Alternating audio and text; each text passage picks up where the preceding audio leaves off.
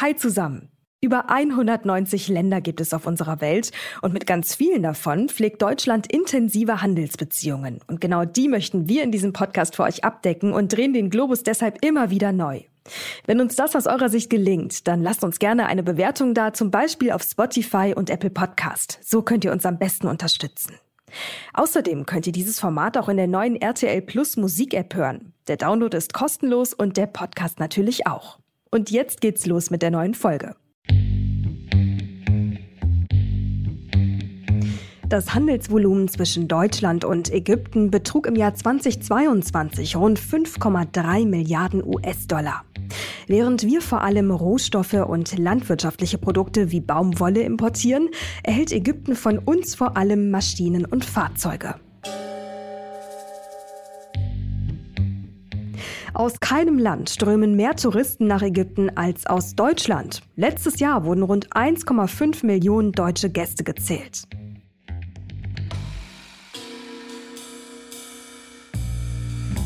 In Ägypten liegt der weltbekannte Suezkanal, den täglich über 10 Prozent der weltweit gehandelten Waren durchqueren.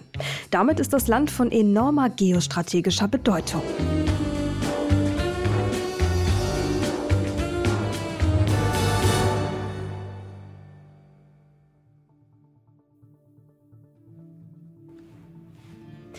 Wer sich für globale Handelsrouten interessiert, der kommt an Ägypten nicht vorbei. Denn im Land der Pharaonen liegt der sogenannte Suezkanal. Die Rede ist von einem Schifffahrtskanal zwischen den ägyptischen Hafenstädten Port Said und Port Tofik bei der Stadt Suez. Dieser Kanal verbindet das Mittelmeer mit dem Roten Meer und erspart Millionen Handelstreibenden zwischen dem Nordatlantik und dem Indischen Ozean den großen weiten Bogen um Afrika herum. Eine Abkürzung, wie sie besser nicht sein könnte. Dieser Kanal, der noch nicht mal 200 Kilometer lang ist und an seiner breitesten Stelle gerade einmal 345 Meter misst, ist einer der wichtigsten Wasserstraßen der Welt. Was passiert, wenn hier mal was schief geht, konnten wir am 23. März 2021 beobachten. An diesem Tag passierte die Ever Given den Suezkanal. Ein Mega-Containerschiff mit einer Länge von 400 Metern, das in Querstellung geriet und den kompletten Verkehr auf dem Kanal für mehrere Tage lahmlegte. Dadurch entstand weltwirtschaftlich betrachtet ein Schaden in Milliardenhöhe. Und doch müssen wir festhalten, dass ein Unfall dieser Art ziemlich selten passiert und der Suezkanal der globalen Wirtschaft wirklich gute Dienste leistet.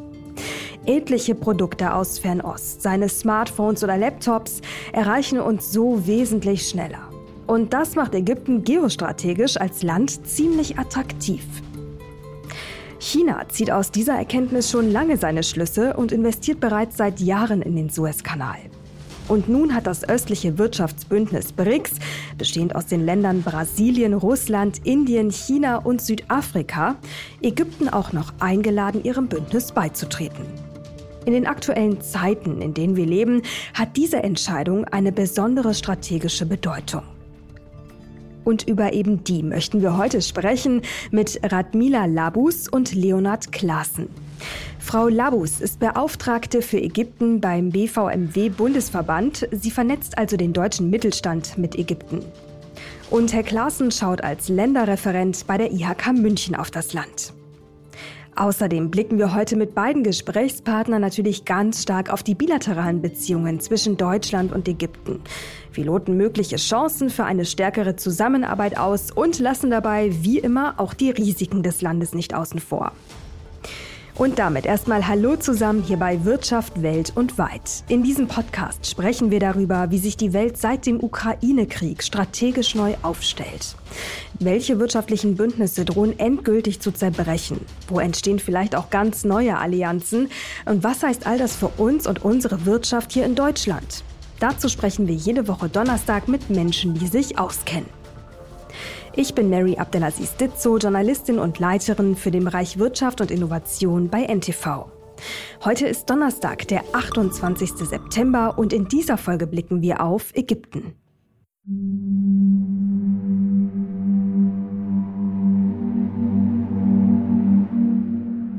Die Pyramiden von Gizeh sind Zeugen einer längst vergangenen Hochkultur. Wer vor ihnen steht, fragt sich bis heute, wie die antiken Baumeister diese beeindruckenden Königsgräber wohl errichtet haben. Die größte von ihnen, die Pyramide des Pharaos Cheops, ragte schon im Jahr 2500 vor Christus über 146 Meter in die Höhe. Die Pyramiden stehen auf einem Plateau aus Kalkstein, nicht weit weg vom Nil, der zentralen Lebensader des Landes. Ägypten ist mit einer Fläche von über einer Million Quadratkilometern etwa 2,8 Mal so groß wie Deutschland. Rund 110 Millionen Menschen leben dort, rund 22 Millionen davon in Kairo, der größten Metropole auf dem afrikanischen Kontinent. Radmila Labus fühlt sich in dem Trubel in Kairo beinahe wie zu Hause, denn schon seit mehr als 20 Jahren bereist sie immer wieder dieses Land, um deutsche und ägyptische Unternehmen zu vernetzen. Mit ihr und Leonard Klaassen starten wir jetzt ins Gespräch.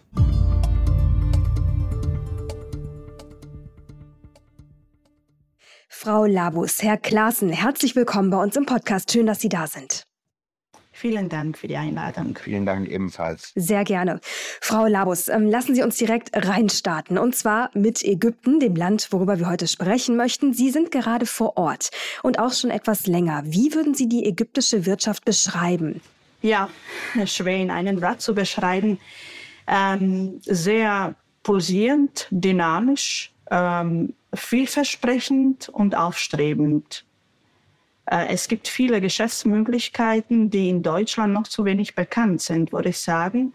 Ähm, definitiv, äh, ich denke, über Ägypten wird man mehr hören in den Jahren, die vor uns noch liegen. Hm.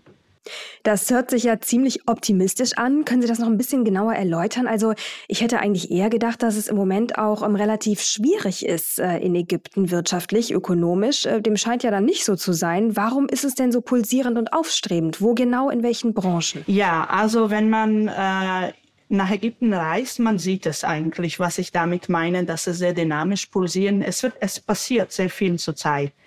Ähm, es wird sehr viel gebaut. Äh, das liegt auch daran, dass Ägypten eine äh, junge Bevölkerung hat, also äh, die auch um zwei Millionen jährlich wächst. Äh, da kommt das Land kaum hinterher, die ganze Infrastruktur zu schaffen. Und demzufolge ähm, gibt es viele Bereiche, wo noch viel Expertise gebraucht wird, viel Kapital natürlich auch. Ähm, da haben Sie recht, wirtschaftlich steht es ähm, ich würde nicht sagen, dass es wirtschaftlich schlecht um Ägypten steht. Es ist ein Problem der Währung zurzeit, was es eigentlich ähm, die Probleme verursacht.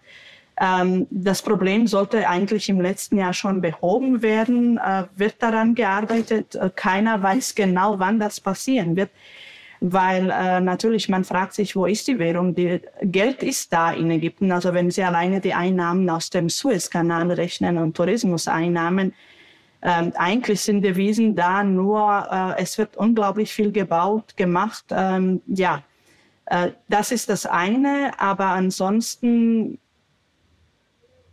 es gibt Bereiche wie Wasserwirtschaft, wie erneuerbare Energie, Landwirtschaft, ähm, viel Tourismus natürlich äh, ganz klar, äh, ganz vorne.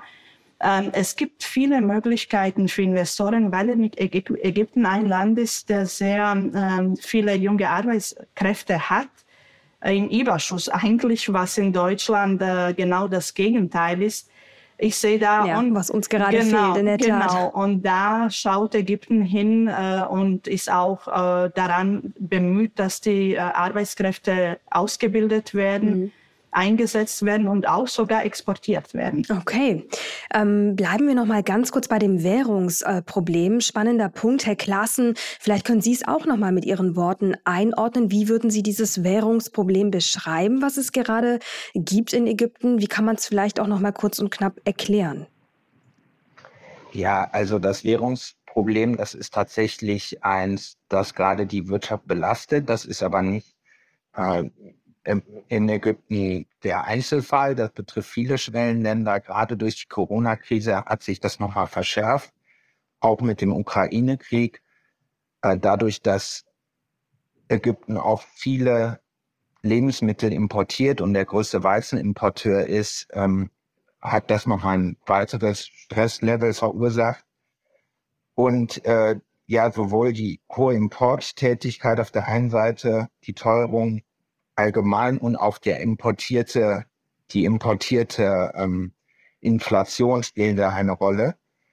Und äh, die Abwertung des Fundes hat weiterhin da, dazu geführt, dass zwar einerseits Devisen dann wieder frei äh, werden, andererseits ähm, hat das nochmal die Inflation verstärkt, die, die momentan da bei 33 Prozent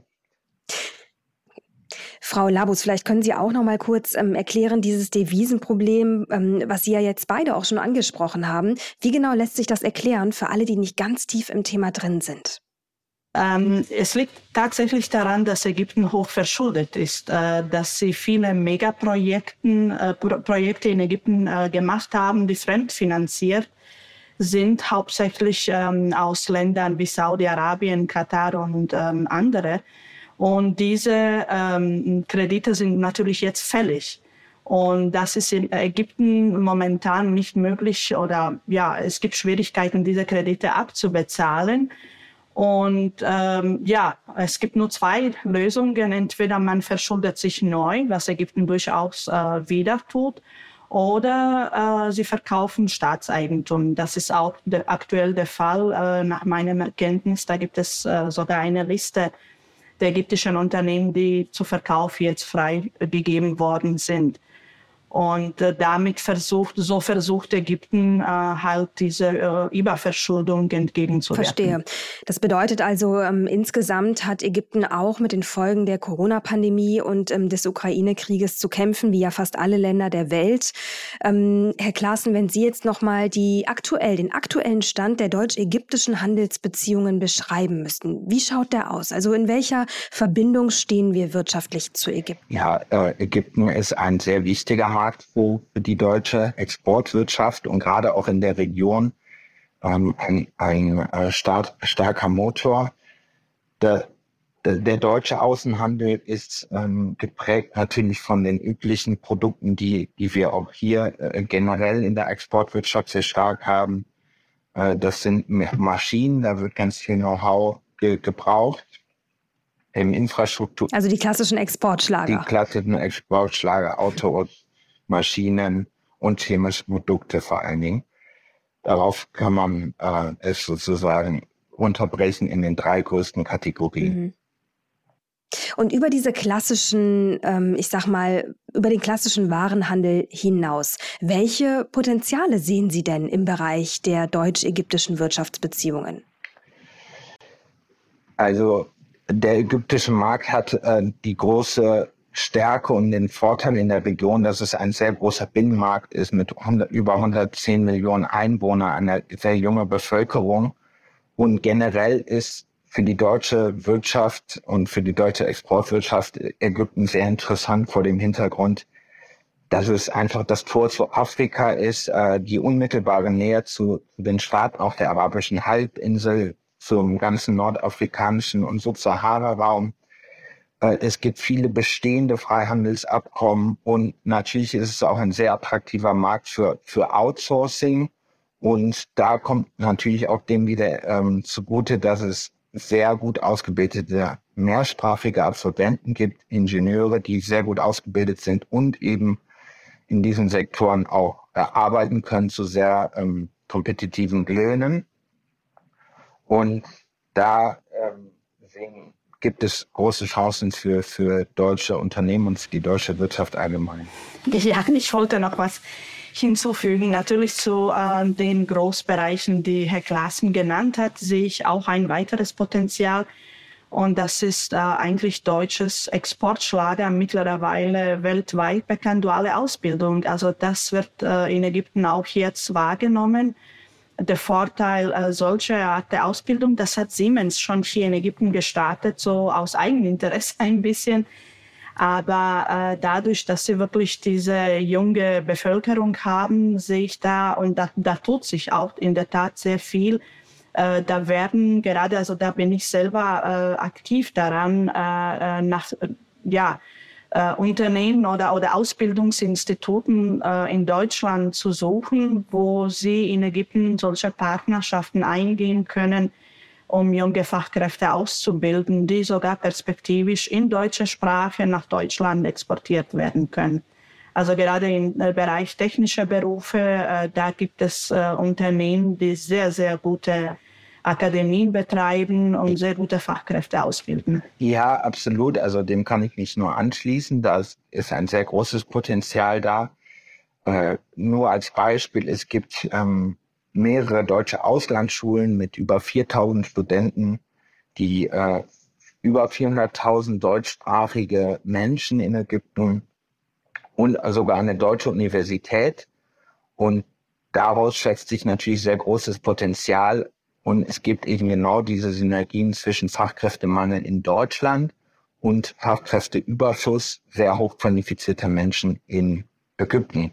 Und das sind tatsächlich Projekte, die auch mit Kooperation der AHK und den IHKs als, äh, als Potenzial erkannt wurden. Und da wird daran gearbeitet, wirklich diese Menschen auch zu verbinden. Und da herrscht natürlich ein großes ähm, eine große Möglichkeit und für, beide sein, sowohl für Deutschland als für Das hört sich großartig an, gerade weil wir ja ähm, in diesen Zeiten ganz viel über Fachkräftemangel sprechen.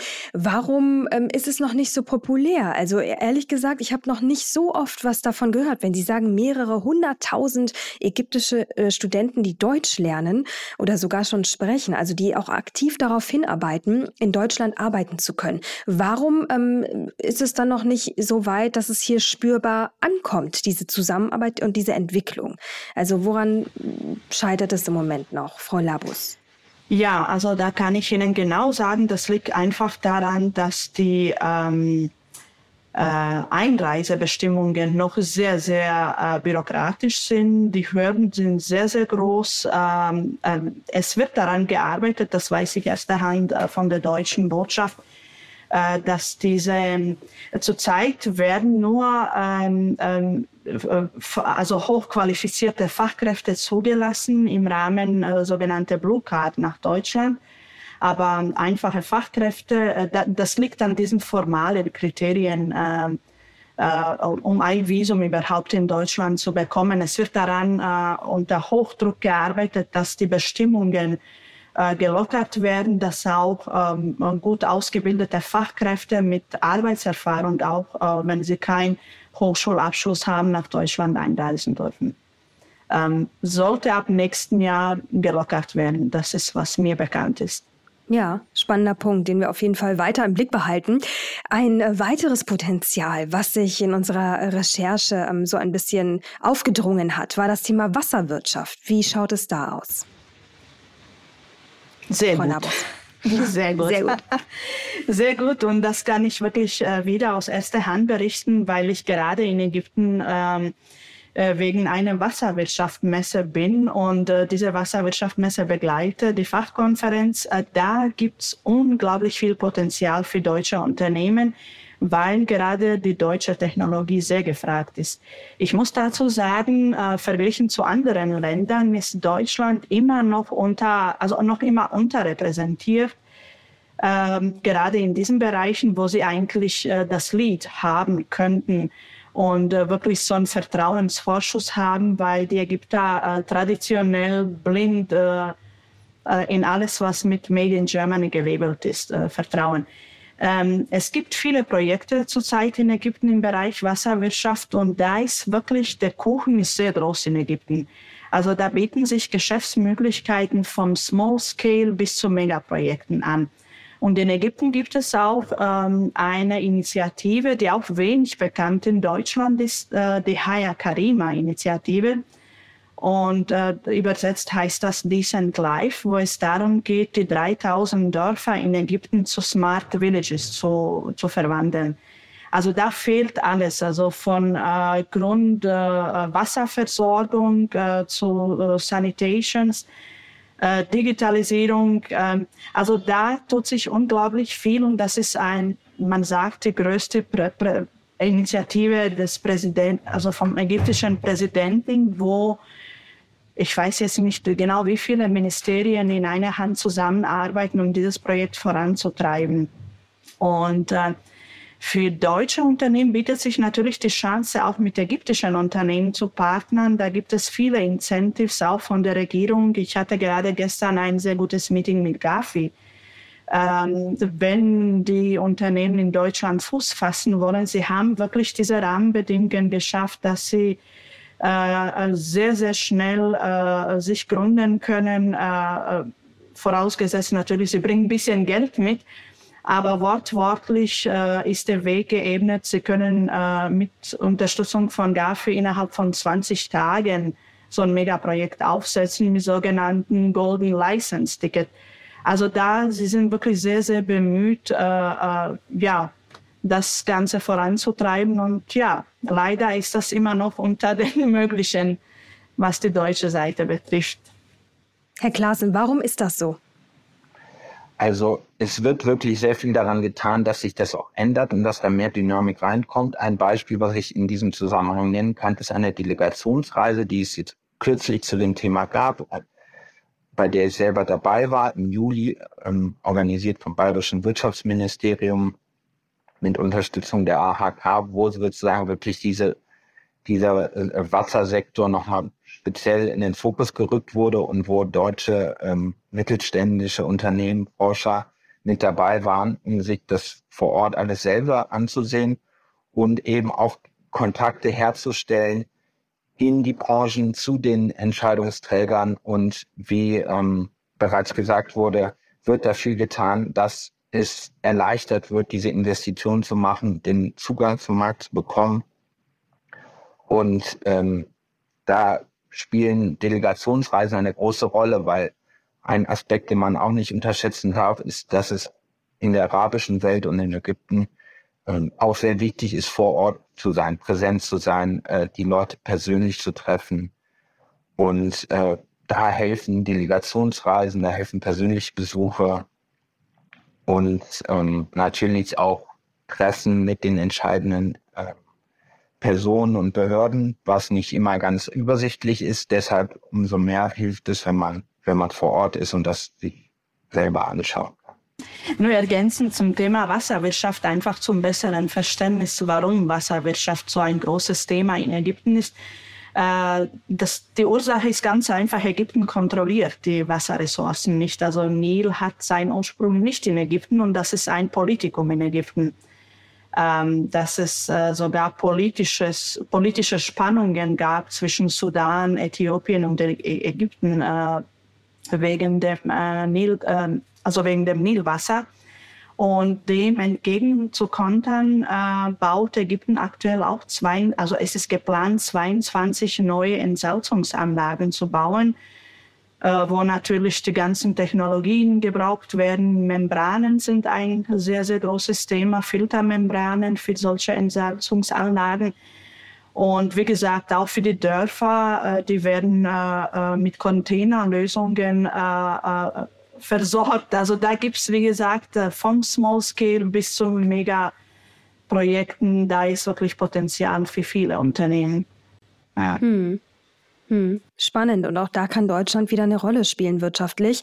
Jetzt haben Sie ja eben schon gesagt, äh, Made in Germany, das wird ähm, gut und gerne immer noch angenommen und angesehen in Ägypten. Ähm, dagegen würde ich jetzt einmal halten äh, China, Made in China. Also ähm, oder, oder chinesische Leistungen und Dienstleistungen in anderen Ländern. Wir haben ganz oft in diesem Podcast schon darüber gesprochen und immer wieder festgestellt, dass uns die Chinesen im Ausland zunehmend Konkurrenz machen. Ähm, wie schaut das in Ägypten aus? Ich habe letztens erst mit wem gesprochen, der mir sagte, naja, in Saudi-Arabien zum Beispiel, da wird Made in China immer stärker angenommen. Die Qualität reicht auch immer stärker an die deutsche Qualität heran, zum Beispiel bei Lkw und Baumaschinen so dass dann ähm, viele, äh, sagen wir mal, saudische Bauherren oder Unternehmer auch sagen, na ja, warum sollen wir jetzt die teuren deutschen Maschinen kaufen, wenn die chinesischen es auch tun? Denn nach drei Jahren, wenn unser Gebäude zum Beispiel fertig gebaut ist, dann brauchen wir die Maschinen eh nicht mehr. Äh, deswegen die Frage, wie sieht das in Ägypten aus? Wie stark ist China da vertreten? Also da kann ich auch dazu was sagen. Ägypten hat natürlich viel äh, in den vergangenen Jahren aus China importiert. Das ist immer noch der Fall. Allerdings weiß ich wieder aus der ersten Hand, äh, als ich mit verschiedenen Ministern gesprochen habe, Äh, die Problematik bei chinesischen Produkten, das haben die Ägypter inzwischen erkannt und äh, haben jetzt eine andere Strategie. Ähm, die Problematik ist oft diese After Sales. Natürlich ist das billig, äh, äh, wenn man sich so als billig vorstellt und man sagt immer, man ist billig, dann kauft man zweimal. Äh, sie haben sehr oft die Fälle gehabt, äh, wo die ganzen Produktionsanlagen äh, stillgelegt werden mussten, weil die Maschinen, die sie aus China bezogen haben oder die Technologie nach einer bestimmten Zeit nicht funktioniert hat. Und sie finden niemanden, der das reparieren kann. Niemand will äh, Fehler von anderen beheben. Und äh, da gibt es auch kein After-Sales-Service, nichts. Und letztendlich, was hat man davon? Ne? Und die Deutschen, dass das begegne ich immer wieder, also diese unterschiedlichen Mentalitäten. Äh, auf der einen Seite, für Ägypter geht es nicht schnell genug. Die deutschen Unternehmen überlegen anderes als die Ägypter. Äh, für die ist das eine strategische Entscheidung, weil sie eben diesen After-Sales-Service und diese ganze Maintenance berücksichtigen, wenn sie äh, sich entscheiden, äh, äh im, irgendwo zu expandieren. Und alle diese Faktoren beeinflussen solche Entscheidungen. Und äh, ja, in Ägypten hat man voreilig vieles aus China importiert und gemacht und letztendlich ja, müssen sie wieder ähm, doch teure, ich, ich sage mal, das ist einfach äh, Value for Money. Also das ist nicht teuer, wenn man das ganze Paket nimmt, weil die Deutschen sind dafür bekannt wiederum, dass diese loyale Geschäftspartner sind und äh, äh, nicht bestrebt sind, äh, die einfach mal äh, etwas schnell zu verkaufen, ohne dass dieser gute Service gewährleistet werden kann. Und das hat sogar Präsident äh, erkannt und er hat, soweit mir bekannt ist, auch Importe aus China äh, limitiert. Also für bestimmte Bereiche. Dass er gesagt hat, sie wollen mehr diese Quoten aus Europa erhöhen. Also nicht, nicht namentlich Deutschland, aber aus Europa. Herr Klaassen, wie dem Sie das war, ähm, Made in China versus Made in Germany in Bezug auf Ägypten? Mhm. Ja, dem kann ich mich anschließen, gerade in den äh, Schlüsselbranchen wie zum Beispiel der Wasserwirtschaft, die natürlich entscheidend für das Land ist, weil das ist natürlich ein großes Risiko und eine große Herausforderung für das Land, überhaupt das Wasser so zu, äh, so zu managen, dass das genug für alle da ist. Da wird wirklich dann auf Qualität geachtet. Und gerade bei den Betrieben, die auch in strategisch wichtiger Hand sind und eine strategisch wichtige Bedeutung haben, wird wirklich auf Qualität geachtet. Und das sind auch die ähm, Aussagen, die mir dort gespiegelt wurden. Also genau wie Frau ähm, Erbes schon gesagt hat. Ich kann Ihnen auch ein Beispiel geben in Bezug auf äh, Filtermembranen für die Entsalzungsanlagen. Zum Beispiel, wenn Sie die Membranen aus China benutzen, die müssen Sie alle sieben bis neun Monate austauschen. Deutsche Filtermembranen alle fünf bis sieben Jahre.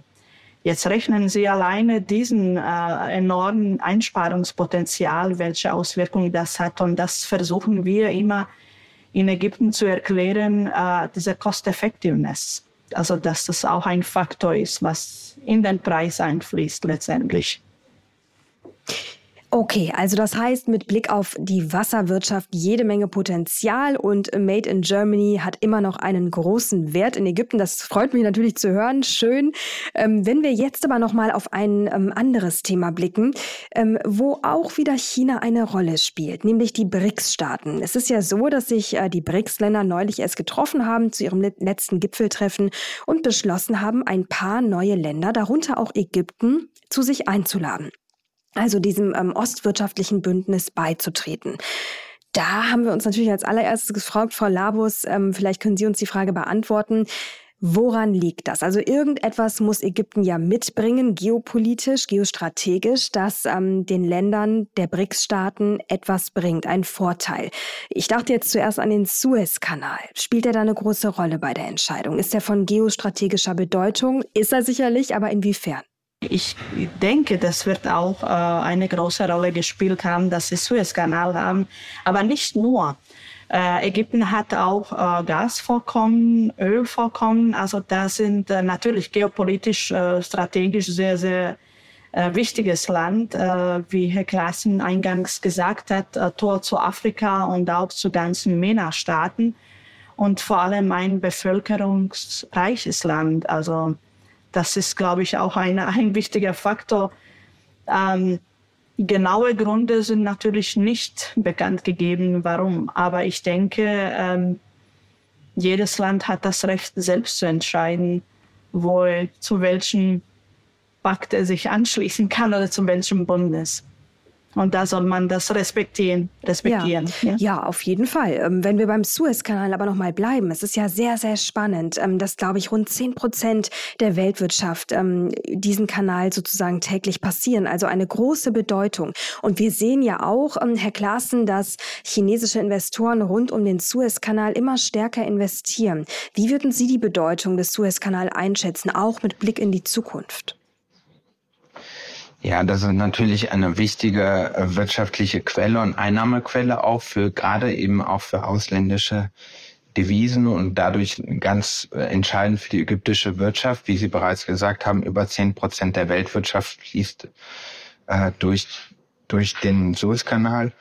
Und, äh, invest und es wurde auch, äh, das spiegelt sich auch darin wieder, dass die Kapazitäten des Suezkanals 2015 erweitert wurden, sodass bis zu dreimal mehr Schiffe dort äh, passieren können. Also gerade auch die, die Region ist ähm, besonders wichtig für das Land und das ist eines der wichtigsten Handelsstraßen der Welt. Von daher für Ägypten von entscheidender Bedeutung. Und ähm, chinesische Investitionen in dem Bereich ähm, ja, steigern nochmal das Potenzial dieser, die, dieses, dieser Wirtschaftsstraße. Mhm. Was würden Sie denn sagen im Vergleich zu ähm, chinesischen Investitionen? Wie schwer oder auch leicht macht es die ägyptische Regierung, äh, deutschen Unternehmen äh, in dem Land zu investieren? Also warum sind die Chinesen da so Vorreiter vermeintlich äh, im Bereich Suezkanal und Investitionen und die Deutschen nicht? Also das kann man darauf zurückführen, dass die deutsche Wirtschaft ja sehr auf den Mittelstand fokussiert ist und da gibt es dann äh, ähm, Weltführer in, in bestimmten ähm, Nischenbereichen, wo dann deutsche Unternehmen auch tätig werden, in allen möglichen Branchen in Ägypten. Aber die Großinvestoren sind meistens keine deutschen Unternehmen. Es gibt natürlich Ausnahmen, Ausnahmen wie zum Beispiel Siemens, die äh, dort dieses riesige Schienennetz ausbauen, eines der größten Projekte, was Siemens hier hatte und eben auch genau nochmal die Infrastruktur äh, dort ausbaut. Aber es ist einfach ähm, ein, ein unterschiedlicher Ansatz, den China und Deutschland hat. Deutschland ist sehr auf den Mittelstand fokussiert, wohingegen andere Länder wie China, aber auch arabische Staaten sozusagen mit großen Investitionen voranschreiten. Hm. Sie haben gerade Siemens angesprochen. Das war ja ein Riesending, ehrlicherweise. Ne? Ich glaube, der Auftragswert, der liegt bei über acht Milliarden Euro. Ich meine, es ist der größte Auftrag in der gesamten, korrigieren Sie mich, wenn ich falsch liege, in der gesamten Firmengeschichte auch von Siemens. Ähm, Wahnsinn, was da auf die Beine gestellt werden soll. Soweit mir bekannt, irgendwie über 40 Hochgeschwindigkeitszüge, äh, ein Haufen Regionalzüge und ich glaube sogar noch ähm, Wartungsverträge für danach für über ein Jahrzehnt. Also ein riesengroßer Auftrag. Ähm, ist das jetzt ein großes Leuchtturmprojekt oder schließt sich das, schließt sich da so ein bisschen der Kreis? Ähm, mit Blick auf einen lukrativen Markt Ägypten, Frau Labus? Also äh, das ist definitiv ein Leuchtturmprojekt äh, und Siemens ist sozusagen Synonym für Deutschland in Ägypten. Äh, da muss ich wiederum stellvertretend für Mittelstand immer wieder aufklären, was Mittelstand bedeutet, weil in Ägypten ist einfach andere Wahrnehmung. Äh, natürlich, äh, äh, wenn es so weit ist, dass das Projekt äh, zumindest äh, fortgeschritten ist, das, das wird ein Gamechanger sein, glaube ich, für Ägypten, weil äh, ganze Transportinfrastruktur in Ägypten äh, es wird stark ausgebaut, definitiv, aber da ist gerade in Kairo und, und äh, diese ganze Verbindungen zu den äh, Städten äh, wird so eine Zugverbindung äh, wirklich, glaube ich, historische Bedeutung mhm. haben für Ägypten. und natürlich für die Wirtschaft. Ja, um das auch nochmal einzuordnen, ähm, wir sprechen über den Bau eines 2000 Kilometer langen Bahnnetzes ne, für Schnellzüge. Also das ist wirklich, ähm, kann man nicht kleinreden, im Gegenteil, das ist eine ganz, ganz große Nummer. Jetzt ist ja eine Sache, die ähm, längst nicht nur in Ägypten, sondern überall in der Welt und auch gerade in China immer wieder thematisiert wird, hier in Deutschland, das Thema Menschenrechte. wir haben da ganz viele verschiedene polarisierende Diskussionen in den letzten Monaten erlebt in Bezug auf China. Ähm, wie schaut es in Ägypten aus? Also auch da, wenn ich jetzt zum Beispiel den Präsidenten von ähm, Euromade Rights, ähm, das ist eine Dachorganisation von 68 Menschenrechtsorganisationen aus 30 Ländern zitiere, der sagt, wir beobachten eindeutig eine zunehmende Tendenz der ägyptischen Behörden, Familienangehörige von politisch umstrittenen ägyptischen Aktivisten, Journalisten und anderen Dissidenten im In- und Ausland zu schikanieren oder zu verhaften. Wie ähm, wird das in Ägypten selbst kommuniziert? Ähm, wie spricht man darüber? Wie bekannt ist das Thema? Ähm, wie ordnen Sie es ein, Frau Labus?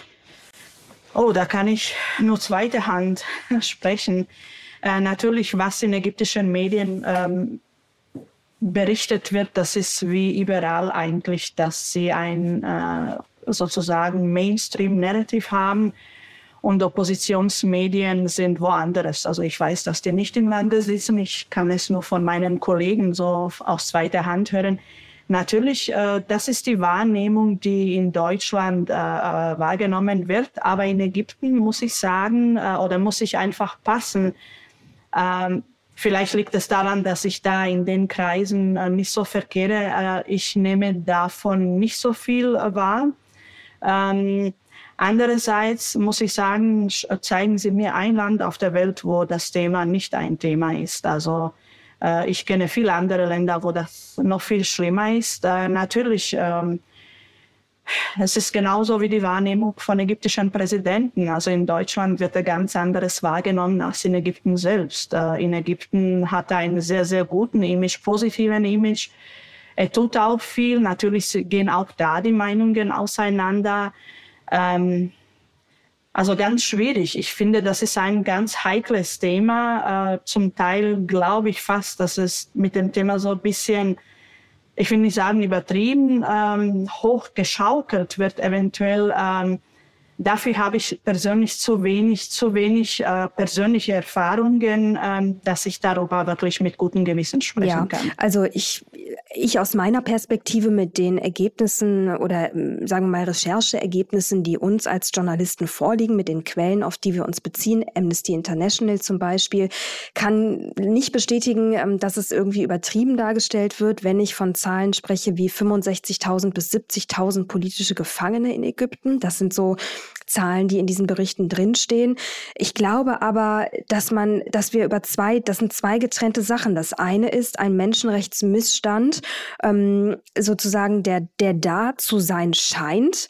Und die Frage, wie man damit umgeht, ist dann auch wieder eine andere, ne? Weil die Grundsatzfrage, die darüber steht, und die müssten wir uns bei ganz, oder die müssen wir uns bei ganz vielen anderen Ländern ja auch stellen, was würde es ändern, wenn wir in diesen Ländern nicht wirtschaftlich aktiv sind? Also ist es nicht grundsätzlich so, dass je weniger wir stattfinden mit, ähm, sagen wir mal, unseren, unserem Wertegerüst, desto weniger haben auch die Menschen die Chance, damit in Berührung zu kommen. Ne? Also das ist so ein bisschen, das sind ja immer ganz unterschiedliche Thesen Wandel durch Handel, da spielt ganz viel rein, da könnte man ganz lange drüber sprechen.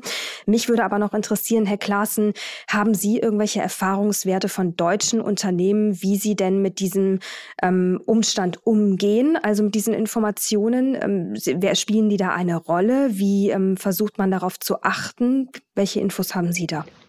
Ja, das spielt, spielt natürlich eine Rolle, natürlich auch vor dem Hintergrund der Corporate Social Responsibility. Da sind Menschenrechte ein wichtiger Bestandteil von, neben, ähm, neben Nachhaltigkeitszielen und, und so weiter. Und gerade in Deutschland ist seit diesem Jahr ja auch das Lieferketten-Sorgfaltspflichtengesetz in, in Kraft und da, danach verschreiben sich ja auch die Unternehmen genau auf diese Aspekte zu achten. Und das ist ein Thema, was Unternehmen schon jahrelang beschäftigt und auch immer weiter weiter vertieft und verstärkt wird. Und das ist ganz klar im Bewusstsein der Unternehmen. Mhm. Und was würden Sie beide denn sagen, am Ende für deutsche Unternehmen, wenn wir alle Chancen und Risiken abwägen, wenn wir unter den Risiken auch die Menschenrechtslage mit einkalkulieren, auch vielleicht eine gewisse Unbeständigkeit, eine politische, aber bei den Chancen eben auch dieser Riesenwachstumsmarkt, von dem Sie gesprochen haben, der große Binnenmarkt, all das Potenzial, was da ist, wenn Sie es irgendwie abwägen müssten, ähm, ist es eher eine Chance oder eher ein Risiko für ein deutsches Unternehmen in diesen Zeiten in den ägyptischen Markt einzusteigen? Frau Labus? Also eindeutig eine Chance. Natürlich, Risiken sind immer da, die können Sie nie komplett ausschalten, aber definitiv äh, überwiegt das Positive äh, das Negative. Ja, dem schließe ich mich auf jeden Fall an, ganz klar. Ähm, gibt es mehr Chancen als, als Risiken im Land, gerade zukunftsweisend auch nochmal die ähm, Chance durch, durch BRICS nochmal Zugänge zu anderen ähm, Entwicklungsländern und Märkten zu bekommen. Da ist wirklich äh, Ägypten an einer sehr strategisch entscheidenden Stelle und das wird auch die kommenden Jahre noch zunehmen. Das ist ja interessant. Sie haben jetzt gerade BRICS nochmal ins Spiel gebracht. Ähm, inwiefern hilft es uns, wenn Ägypten BRICS-Mitglied ähm, wird? Also es stärkt vor allen Dingen langfristig gesehen, jetzt nicht kurzfristig gesehen, hilft es Ägypten als, als, als Land, ähm, natürlich sich nochmal ähm, auch von dieser Devisenproblematik im Dollarbereich unabhängiger zu machen. Und äh, es bietet auch nochmal Möglichkeiten, sich ja auch politisch weiterzuentwickeln, ähm, neue Allianzen zu schließen. Und ähm, da spielt natürlich auch die Rolle dieser Länder, die aufstrebenden Länder und Märkte, eine entscheidende Rolle, gerade weil äh, sich eben geopolitisch so viel verschiebt, werden diese Länder und Märkte immer wichtiger auch als Absatzmärkte für Deutschland. Hm, also Sie assoziieren quasi das mit der Mitgliedschaft Ägyptens äh, innerhalb der BRICS-Staaten, ähm, eine Aufwertung dann auch verbunden ist auf lange Sicht für das Land, äh, wirtschaftlich, ähm, vielleicht auch geopolitisch und strategisch und es damit auch gut für uns ist, weil wenn wir die Partnerschaft intensivieren, dadurch ja auch wieder durch diese Aufwertung dann auch insgesamt durch mehr Wohlstand oder mehr Möglichkeiten vor Ort ähm, auch neue Möglichkeiten für die deutsche Wirtschaft ähm, entstehen. Ja, absolut. Also es ist, ähm, es ist sowieso ein Markt, der für Deutschland immer wichtiger wird, gerade auch in, im, im Thema Energie. Es hat ideale Voraussetzungen für Wind- und Solarenergie und äh, auch für grünen und blauen Wasserstoff. Das wird ein Markt, der, der immer wichtiger wird und gerade durch die Diversi Diversifizierung der Wirtschaft werden Märkte wie Ägypten ähm, ja umso bedeutender. Hm. Frau Labus, ähm, vielleicht können Sie uns auch noch mal kurz ein bisschen erläutern. Äh, nun nimmt Deutschland ja im Ukraine-Krieg eine sehr eindeutige Rolle ein. Ähm, wie kommt das denn in Ägypten an? Und äh, ist es in irgendeiner Form also wie wirkt sich das wirtschaftlich aus auf die Beziehungen? Sehr interessante Frage, die wurde mir gerade neulich gestellt. Äh, die Wahrnehmung ist, dass Deutschland eigentlich in eine völlig falsche Richtung geht. Also das ist, äh, wie das in Ägypten ankommt. Äh, wie gesagt, äh, jeder hat seine Meinung dazu. Ähm, ich glaube, Ägypten sieht das als kein kluges Verhalten Deutschlands äh, langfristig gesehen. Warum?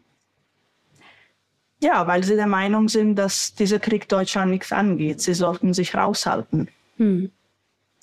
Ja, ich ähm, finde ja, es einfach interessant, mal einen anderen ist. Blick darauf zu bekommen. Ne? Wir haben natürlich hier eine ganz andere Sicht, die, über die wir ja auch regelmäßig äh, sprechen. Aber es ist sehr, sehr wichtig, finde ich, eine andere Perspektive aus dem Ausland zuzulassen und mal zu überlegen, okay, wie blicken, wie blickt das Ausland auf uns? Ja, also wie gesagt, die Wahrnehmung ist, dass Deutschland eigentlich nur das tut, was USA von Deutschland verlangt. Und das ist etwas, wo die Ägypter sagen, nee, da machen wir zum Beispiel nicht mehr mit. Oder man, man merkt so eine, als ob Deutschland gewisse Abhängigkeit von USA hat. Und äh, äh, ja, ich glaube, Image ist so ein bisschen damit auch getrübt. Ich weiß nicht, Herr Klaassen, ob Sie das auch so wahrnehmen, aber das ist.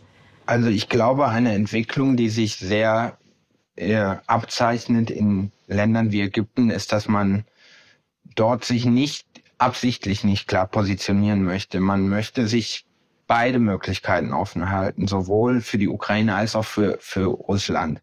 Gerade auch äh, vor dem Hintergrund, dass Weizenimporte aus beiden Ländern sehr wichtig sind, dass Touristen aus beiden Ländern sehr wichtig sind. Und natürlich geht man keinen Schritt als Ägypten, äh, wo tatsächlich die USA dann auch Einfluss drauf nimmt, dass da aktiv Waffen an Russland geliefert werden. Aber umgekehrt würde man sich man auch nicht klar positionieren. Und das ist, glaube ich, eine Tendenz, die man ganz generell sieht in, äh, dass es nicht mehr diese klaren Pole gibt. Ist man bei den USA oder bei Russland, da versucht man sich eben ganz bewusst nicht zu positionieren, um eben beide Möglichkeiten offen zu halten. Und das spiegelt auch so die Entwicklung ähm, generell wieder und auch auch das Erstarken dieser BRICS-Staaten und die Erweiterung ist eine Reflexion davon.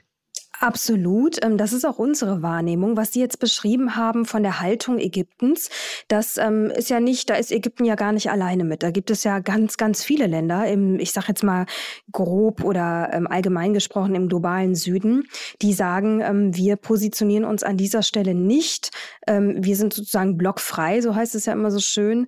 also dass es diese beiden Pole wie damals zu Zeiten des Kalten Krieges in der Form gar nicht mehr gibt. Das sorgt natürlich für viele geopolitische Neusortierungen. Ähm, wir sind ein Teil davon und deswegen finde ich es immer so spannend, auch andere Perspektiven zu hören und zuzulassen. Deswegen ganz lieben Dank schon mal an der Stelle, auch für die ganzen spannenden Infos. Ägypten ist ein sehr interessantes Land, sicherlich auch ein interessanter Markt mit Chancen und mit Risiken. Wir behalten beides im Blick und ich bedanke mich bei Ihnen beiden für das Gespräch. Vielen Dank nochmal für die Einladung. Vielen Dank ebenfalls für die Einladung. Dankeschön. Redakteure dieses Podcasts sind Andrea Sellmann, das NTV Telebörsenteam und ich, Mary Abdelaziz Ditzo. Außerdem hatten wir in dieser Folge tatkräftige Unterstützung von Morina Müller. Produziert wird dieses Format von Wei Quan aus dem Team der Audio Alliance. Und zum Schluss, liebe Hörer, haben Sie nun die Möglichkeit, uns ein Feedback zu schicken. Am besten per E-Mail an www.ntv.de. Wir freuen uns über alles, über Lob, Kritik und natürlich über Themenvorschläge. Vielen Dank fürs Zuhören, bleiben Sie uns treu und machen Sie es gut. Bis zum nächsten Mal.